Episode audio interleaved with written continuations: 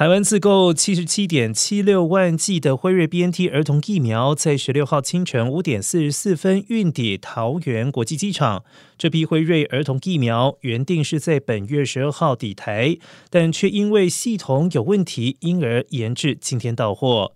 指挥中心指挥官陈时中日前表示，首批的辉瑞儿童疫苗施打时间可能会晚于五月二十号。